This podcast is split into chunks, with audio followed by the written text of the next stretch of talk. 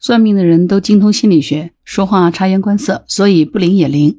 有的人说呢，算命是捡好的说，谁不喜欢呢？也有的人说，算命的人都说话留一半，让你觉得好像是说这儿，但是也能解释到其他的地方。还有的人干脆说，算命就是心理暗示，你信了就会不由自主的按照他的结论去做。虽然有的人去算命，但是一听到坏的结果就接受不灵。所以你找算命的给你算，你能不能发财？真的还不好说，可是呢，算命的真的都发财了。你好，我是木兰，欢迎收听订阅当户知。有的时候，有人喜欢请人去算一卦，看看自己到底是什么时候可以发财。算的准不准呢？不好说。反正很多算命的大师呢，确实都发财了。最近呢，安徽省阜阳市公安局颍州分局网安大队的民警在网上巡查的时候发现。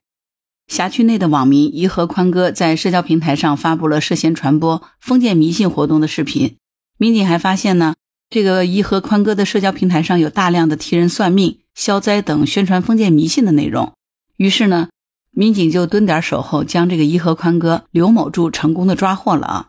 从这个社交平台上可以看出来呢，他的业务啊相当广泛，提供从看运势、姻缘、驱邪、看病。到给逝去的人超度全套的一条龙服务啊，江湖人称神算子，在网络上呢也逐渐小有名气了。目前拥有三点八万的粉丝。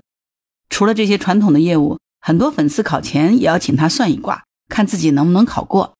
如果你要算你考试能不能考过呢，那这个神算子就会把你的姓名、生辰八字、素颜照片、考试地址、座位号，通通都要过来，连座位号都要，这也算是与时俱进了，对吧？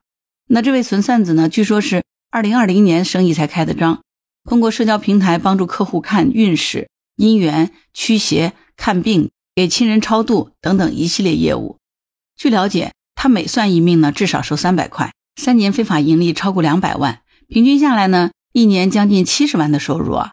按照这个收入标准，整个妥妥一个高端人才啊！如果按照均价三百块一单，这两百万相当于算了六千六百六十六单。还挺吉利的一个数啊，也就是说这三年来平均一天有三单业务，你不得不说哈，这生意真的是太好赚了。不过你知道吗？最离谱的是哈，这两百万并不是这个刘大仙他自己算卦算出来的。他被抓以后呢，根据他的交代说，其实这个真实的算命过程呢，是利用一个算命的软件，将对方提供的生辰八字输入查询，然后他会按照软件提供的这个信息内容，再根据他所了解到的客户的实际情况。和客户的需求说一些他们想听的话，他的所谓算卦靠的就是计算机小程序，在原稿的基础上加工润色一下，妥妥的一个抄作业哈。有一个经典的问题，你是不是很想问一下这个神算子？那就是你算到自己被抓了吗？这个颐和宽哥的回答其实也同样很经典。他说，如果算命真准，那就不会被抓了。其实呢，算命都是骗人的，主要是依靠揣摩客户的心理，按照客户的需求看碟下菜。其实这个刘某柱的账号呢，只有三点八万的粉丝，跟其他同类型的这个账号相比啊，这个账号显得真的是很不起眼了，对吧？可是就是这样的一个小账号，都让他三年赚了两百万，可以想见啊，这个算命现在是有多赚钱呢？那为什么算命能挣这么多钱呢？你不得不说哈，的确，民间就有不少人相信这些，认为通过大神呢，自己花点钱就能改变命运，比如说考上好大学呀。和喜欢的人结为连理啊，消除身上的病痛，给逝去的亲人超度等等。很多人呢，其实翻山越岭也要去给这个算命先生送钱哈。我不知道你有没有这样的经历啊？听说某某山村有一个大神特别牛，于是就跋山涉水的开车好几个小时到那个村里，请那个大神给你算一命。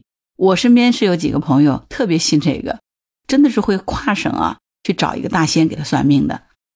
当然，除了线下哈。千里迢迢去找大仙算命，网上那个算命呢，现在就简单多了啊。最直接的方式呢，就跟这个刘某柱一样，弄一个自己的账号，先进行宣传。过一段时间呢，这个大师的账号里面自然就会有人因为五花八门的原因来算命了。有的人是店里生意不好，有的呢是感情不顺，也有的想算一下自己的学业怎么样。有个网友就说，见了几个人都觉得不合适。妈妈说这是不是我的问题？那于是我也没信心了。看网上有一个算卦说特别灵，尤其是算姻缘，只要九九八。那我觉得九九八给我算一卦也挺好。那你听呢？算一卦九九八，一个月开张十次，那基本上就是月入过万了，对吧？当然，算命的收费是没有标准的，全看名气大小和粉丝的数量。有的账号呢，一个小时语音收费三百六，粉丝数量更多的账号，一个小时的收费达到两千。就这么着，很多人提前一个月预约，你也不一定能够排得到呢。而且呢，在网上给别人算命，基本上是没有门槛。以前在村子里的半仙大神们，不管水平怎么样，那嘴里总是能够一套一套的往外说，对吧？起码听起来是那么回事儿。但是现在网上，谁知道你面对是什么人呢？很多在校的大学生也都直接转职成了占卜师，在网上算命赚钱了。他们先是在直播平台上宣传，然后呢，通过电话或者是视频给别人占卜，单个问题呢占卜六十块。一个方面的系列问题呢，占卜一次一百四十元；恋爱方面的占卜一次三百六十元。看来现在人人都需要爱啊，所以恋爱就特别贵，对不对？所以有的时候呢，网上的神算很有可能是一个在校的学生，比你的年纪轻多了。你说你找这样的人去算命，怎么可能算得准呢？不过呢，直接收占卜算命的钱啊，只能算是比较初级的这种形态啊。更高级的一些手段，算命只能算是个零头，重点是卖货。很多大师在收货前聊完天以后呢，就会让顾客到附近的寺庙去拜一下。只不过呢，这么做还远远不够转运，还需要大师的法器加持才行。这套法器呢也不贵，不过就是五千块啊。如果你当场就答应下来，你肯定就亏了，因为只要稍微拉扯一下，大师很有可能就直接给你打了一个折，打个五折，当是做好事了。那你说你能不接受大师的好意吗？所以两千多块钱妥妥就出去了哈。除了法器呢，这些大师们还有五花八门的东西可以卖给顾客，比如说鲜花啊、手链啊，甚至是手机号码呀。这里面呢最常见的要数各种各样具有能量的首饰了，价格也不贵，只要九九八。考试呢不用太担心，大师会帮你。但是你要想在考试中不挂科或者是拿到高分，那就可以看看水晶手链了，这是能够改变你的运势的。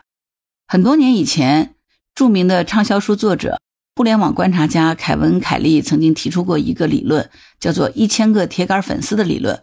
也就是说，在互联网时代，如果你拥有一千个铁杆粉丝，你就可以依靠他们谋生了。网络上的这些算命大神们，把这一点呢，绝对是发挥的淋漓尽致啊！稍微有一点追求的这个神算子呢，一般都会有自己的算命群儿。进到这个群里的人呢，其实呢，已经是经过了一层筛选的。算是纯度比较高的潜在客户，这个大师们呢，经常就在群里分享一些什么命理知识啊，视频讲解。反正只要你找大师算，多多少少都能算出一些问题的。感情不和、事业不顺、领导太小人、家人生病等等。人活一世啊，你说谁还没遇到个不顺心的事儿呢？所以呢，总是一算一个准儿。当然，最最关键的转化步骤，只靠大师这样的给你算呢，是完成不了的。他的核心粉丝才是关键。基本上。每一个大师都有一群这样非常相信他的核心粉丝，在这些粉丝的嘴里呢，这个大师基本上都是神机妙算、无所不能的。真假难辨的这个案例，让原本就半信半疑的你呢，打消最后的怀疑，最后呢就相信大师。哎呀，的确是有点东西啊！万一有人质疑大师的水平，你放心，这帮核心粉丝也会用各种各样的理由帮助大师开脱。总之，肯定不是大师的问题，而是你自己的问题。至于这些人，他是发自内心的相信，还是大师请来的托，那真的就没人能知道了。为了把这个粉丝经济呢压榨到极限，很多网络神算子还会开班授徒，而且呢三天就能基础出师了。学塔罗一点都不难，只要你加入这个课程，马上就可以接单挣钱变现，月入过万很轻松。有没有看到这样的广告啊？不过你要想想那些连三天都没有学就能赚不少钱的大师，那这个说法好像也不算离谱了，对吧？只不过呢，跟机构化、资本化的算命机构相比，这些单打独斗的大师们真的是不够看的。其实呢，真的还没有人能说清楚网络算命到底是从什么时候开始兴起的。不过呢，早在两千零八年的时候呢，豆瓣上的这个算命兴趣小组就开始对当时网上的各种算命大师进行测评了。可以这么说吧，网络算命至少在两零零八年之前它就存在了。不过呢，真正是到了二零一五年左右。网络算命呢，才迎来了大爆发。当时呢，国内出现了一大波线上命理公司创业潮，很多公司都获得了几十万元到上百万元不等的融资。到二零一六年的时候呢，线上算命咨询预约抢号堪比春运了，十分钟就能抢完。也就是在这个时候，从网店、玄学 APP 再到知识付费、直播算命，各种算命的形式开始遍地开花了。这些算命公司呢，会招收大量的命理师，入职的时候呢，还要考试。比如说，给一个八字，让应试者算一下这个人的婚姻状况。其实呢，这些试题的意义并不大，主要是看负责审核的人他喜不喜欢你。那负责人他喜欢什么样的人呢？从数据上来看呢，他们更喜欢长得好看的人。我觉得这点跟普通公司招聘差不多。同样的岗位，两个人来招聘，如果水平差不多，肯定更喜欢那个长得好的。哎，为什么说要找这个长得好看的人呢？我不知道你有没有在线下算命过哈？你看那个顾客往往喜欢找些什么人？就是那些年纪大的，或者是看起来仙风道骨的人。毕竟呢，大多数人都相信越老经验越丰富，看的也越透彻嘛。但是呢，在线上恰恰相反，在机构里最受欢迎的命理师往往是颜值最高的，排名靠前的命理师呢，基本上都是美女。这要是让全国各地的半仙知道，你说是不是得给气死，对吧？因为咱们传统的概念里头，会算命的多数都是什么戴副墨镜哈。但是你现在看看，颜值不够，你还真的生意不行了。在机构里呢，这些命理师还需要刷业绩和好评率，只有这样子呢，才能顺利的晋级，收取更高的咨询费。而且每一集的名字都挺有意思的，什么初入江湖啊，名气小城啊，武林大侠，自成一派，笑傲江湖等等之类的。至于工作的内容，命理学的知识几乎是用不上的，主要就是心理咨询。就业内人士曾经有人透露说，你首先得看对方信什么，如果信风水，那就用风水；信佛教就用佛教。实质上呢，就是帮助对方解除心结，能把对方的心结给解了，那这单生意就妥妥收费就对了。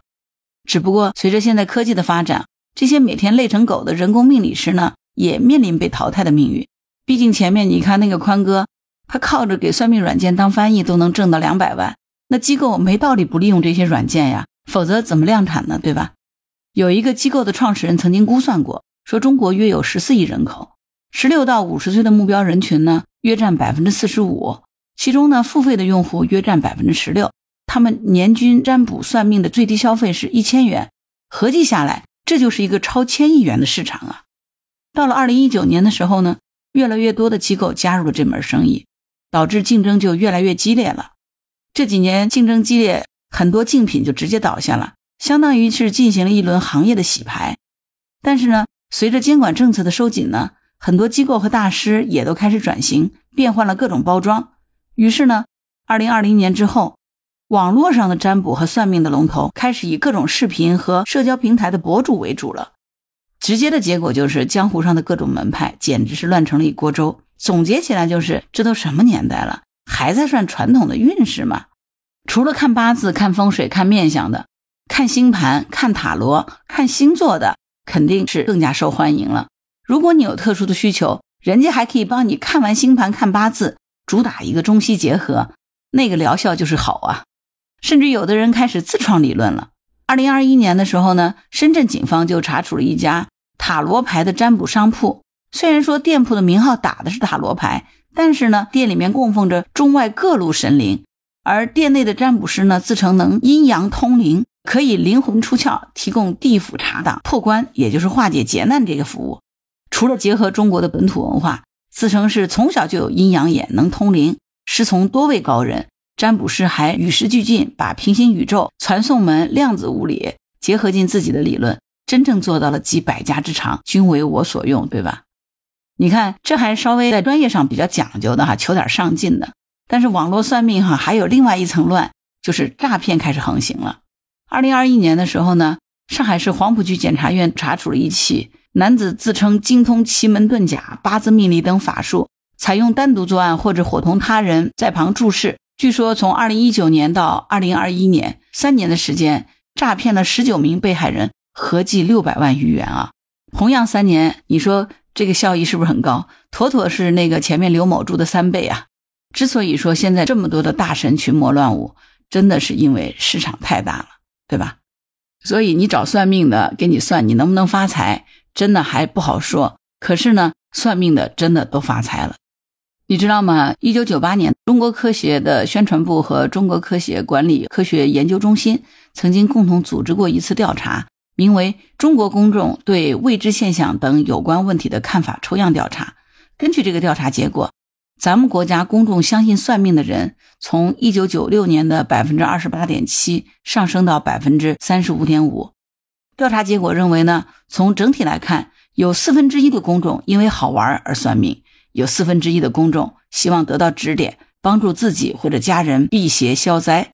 二零零二年的时候，同样的调查显示，仍然有四分之一的人相信算命，每五个人里面呢就有两个人曾经算过命。二零零七年的时候，中国科普研究所又发布了《中国公民素质调查》，这个调查把当时比较流行的五种迷信方式——求签、相面、星座预测、周公解梦和电脑算命——设计成了一组测试题。当被调查者对每一种形式都选择了尝试过、不相信、没参与过、不理睬或者是不知道的时候呢，就可以被初步认为是不相信迷信者了。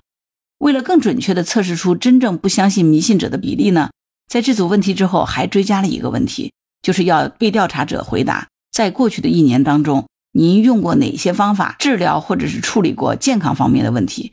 可以选一到三项，以便进一步甄别出那种不相信迷信者。只有同时都没有选择祈求神灵保佑的人，才被认定为不相信迷信者。